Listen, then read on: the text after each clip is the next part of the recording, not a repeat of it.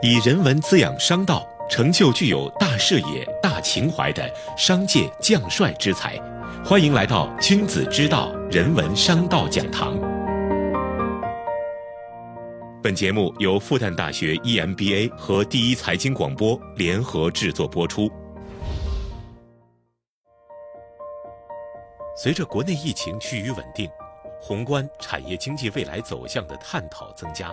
企业经营者如何在重新制定企业未来发展方针时梳理方向、认准大势、共建未来？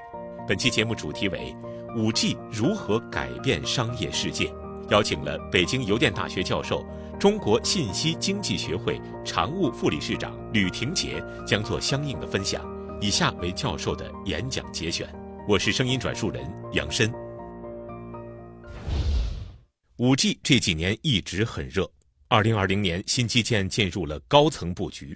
二零二零以来，中央政治局会议、政治局常委会，包括主管部门工信部，都在谈新基建。新基建列了七大领域：五 G、特高压、城际高速公路和城际轨道交通、新能源汽车充电桩、大数据中心、人工智能、工业互联网。五 G 放在了第一位，是基础中的基础。我自己的理解。新基建七大领域的特点是发展科技端，注重战略性新兴产业对经济的刺激，注重中长期价值的配置。我们经常说，中国的经济是靠三驾马车，就是消费、投资和出口。贸易战使得出口疲软，工信部希望拉动信息消费，信息消费就是要有良好的信息基础设施。怎么拉动呢？向基础设施投资就是为今后的成长，在短期之内投资直接可以拉动我们的经济成长，未来可以为消费和出口做铺垫。移动通信技术十年一个周期，一 G 的出现有了大哥大，不用拽根线打电话了。移动技术的偶数代通常是对奇数代进行优化和完善，二 G 的出现还是解决人跟人语音通信，但终端小巧灵活了。紧接着，我们来到了三 G。三 G 的目标不仅是拿手机打电话，还要拿它上网。在三 G 的初期，批评之声不绝于耳，远远超过现在对于五 G 的批评。三 G 从批评之声不绝于耳到创新型杀手应用的出现，整整花了七年。到了二零零七年一月份，一个叫乔布斯的人拿着一个苹果手机，笑眯眯走上舞台。他用一个叫 OTT 的东西重新定义了移动互联网。OTT 是 NBA 篮球赛的术语，叫做过顶传球。互联网怎么会有过顶传球呢？我们举一个例子：过去的商业模式都是肥水不落外人田的。铁路部门要搞铁路运输，先得花重资产铺轨道，这就是网络和业务不分离。公路也是重资产，但是你们发现是谁修的路？路上跑谁家的车，车上拉谁家的货，互相都没有关系，这就叫网络和业务分离。我在你的基础设施上做业务，又跟你没关系，就叫做过顶传球。乔布斯构架了一个 Apple Store，所有的应用通过 Apple Store 可以整体 OTT 在运营商的网络上，把运营商架空了，运营商就收你的流量费，跟应用就没关系了。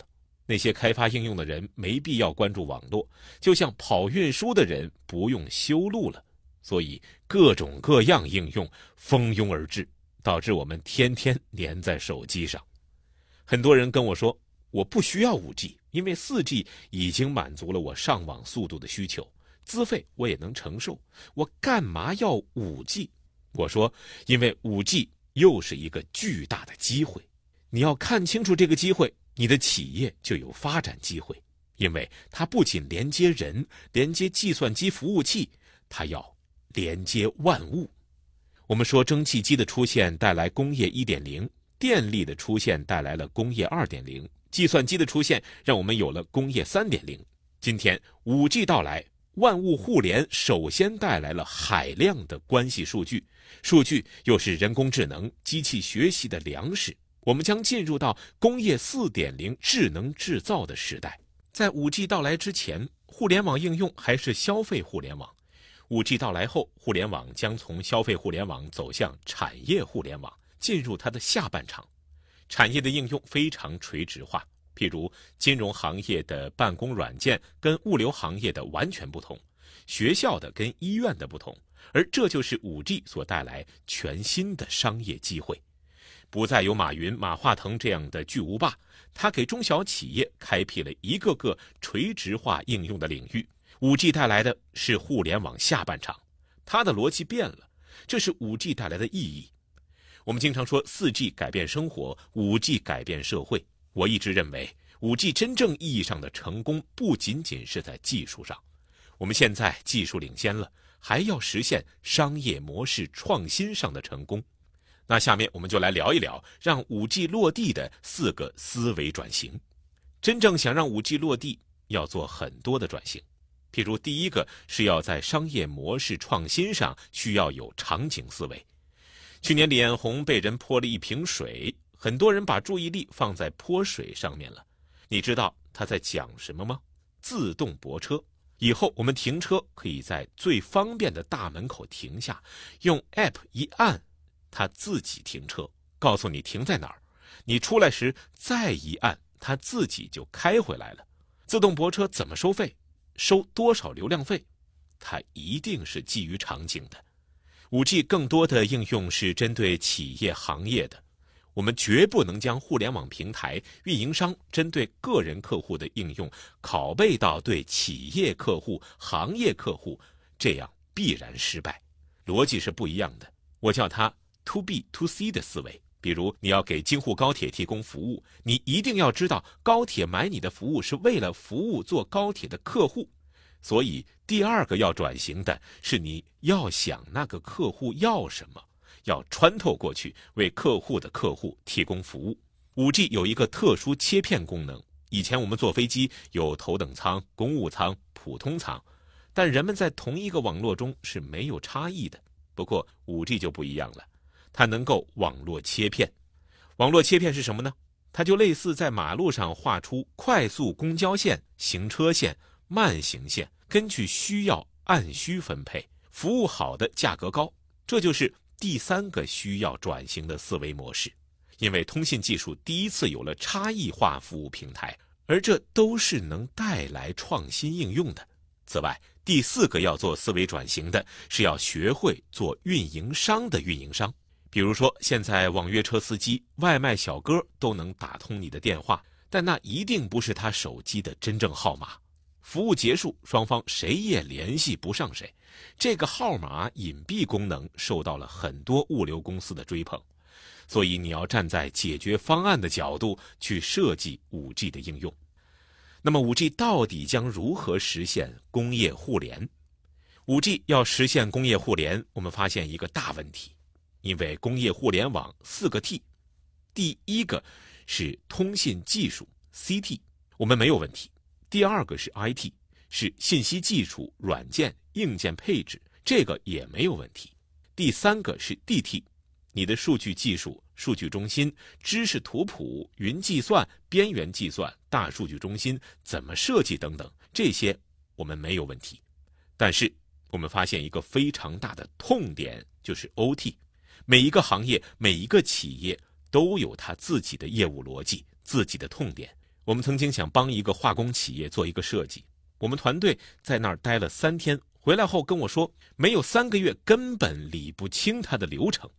四个 T 中最终起决定性作用的是 OT，这就是垂直化。每一个行业的 OT 是不一样的，做服装鞋帽和做化工的 OT 不一样。做钢铁和做港口的 OT 又不一样，这是关键。所以，我们先要搞清楚 5G 的特点。5G 的第一大能力是上网速度是 4G 的一百倍。一百倍什么概念？一个 1080P 的高清视频用 5G 下载一秒钟，用 4G 要一百多秒，将近两分钟，这就是差异。但 5G 在初期还做不到。我用 5G 手机测大概要五六秒，那也比一百多秒快多了。5G 的第二个特性叫海量机器连接，每平方公里能够连一百万个接入点。一条路上的车速并不取决于这条路有多宽，而取决于多少辆车。正如一条光纤的上网速度取决于多少人同时在上网，工业制造需要连接整个工厂的控制点，一旦有故障，会形成大规模连锁反应，相当于一万辆车突然涌到二环路上，没法不塞车。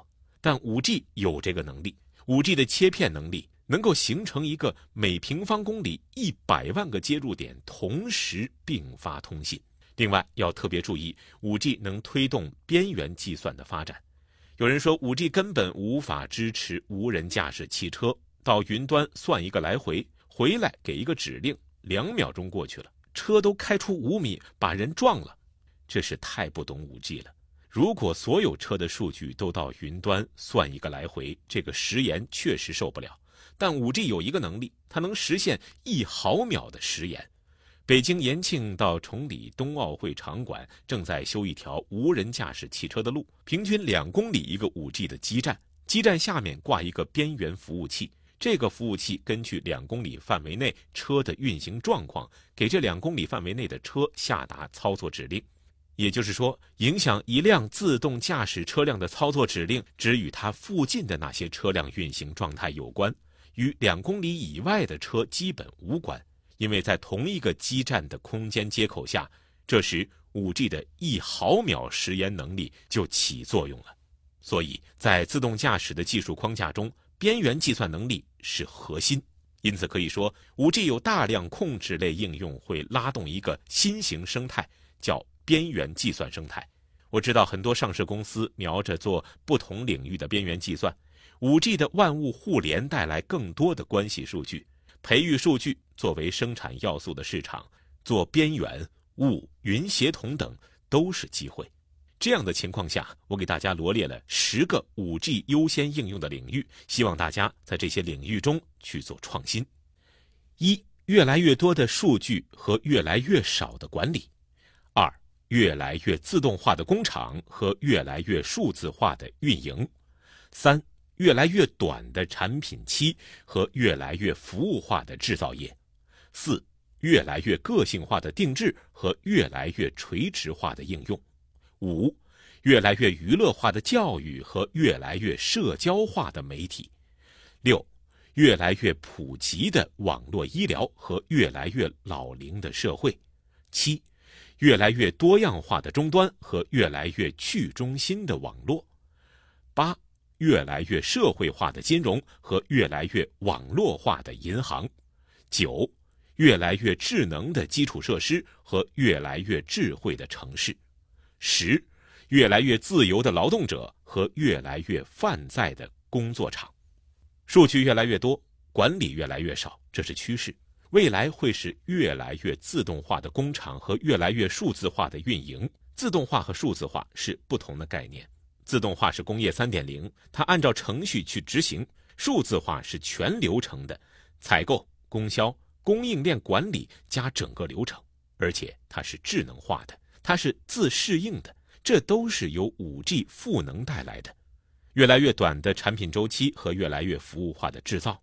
日本的小松、美国通用、中国的三一重工，他们是设备制造商，他们现在不生产设备，他们自己生产设备自己用干嘛？分时租赁，物联网带给未来产业的机遇确实非常大，将会有越来越个性化的定制和越来越垂直化的应用。现在流行斜杠青年，年轻人拿出一张名片，记者、自由撰稿人、摄影师，他干好几件事儿。因为网络的赋能，他不隶属于某一个职业，雇佣变成自由人了。疫情期间，我总结了十条这样的趋势。抛砖引玉，提醒大家注意这里巨大的商机和创新机会。最后带来一个小结：在苹果手机出现以后，诺基亚这个巨无霸没两年时间就衰亡了。我的结论是，它输在趋势上。大家记住一个真理：趋势大于优势。今天的趋势就是五 G、人工智能、量子科技等。洗牌的时间到了，甭管你企业原来多么艰难弱小。但是趋势大于优势，我们所有人在五 G 时代都有新的机会。好，以上就是北京邮电大学教授、中国信息经济学会常务副理事长吕廷杰为大家讲述的五 G 如何改变商业世界。商道人文融会贯通，感谢收听君子之道复旦大学 EMBA 人文商道讲堂，我们下期再见。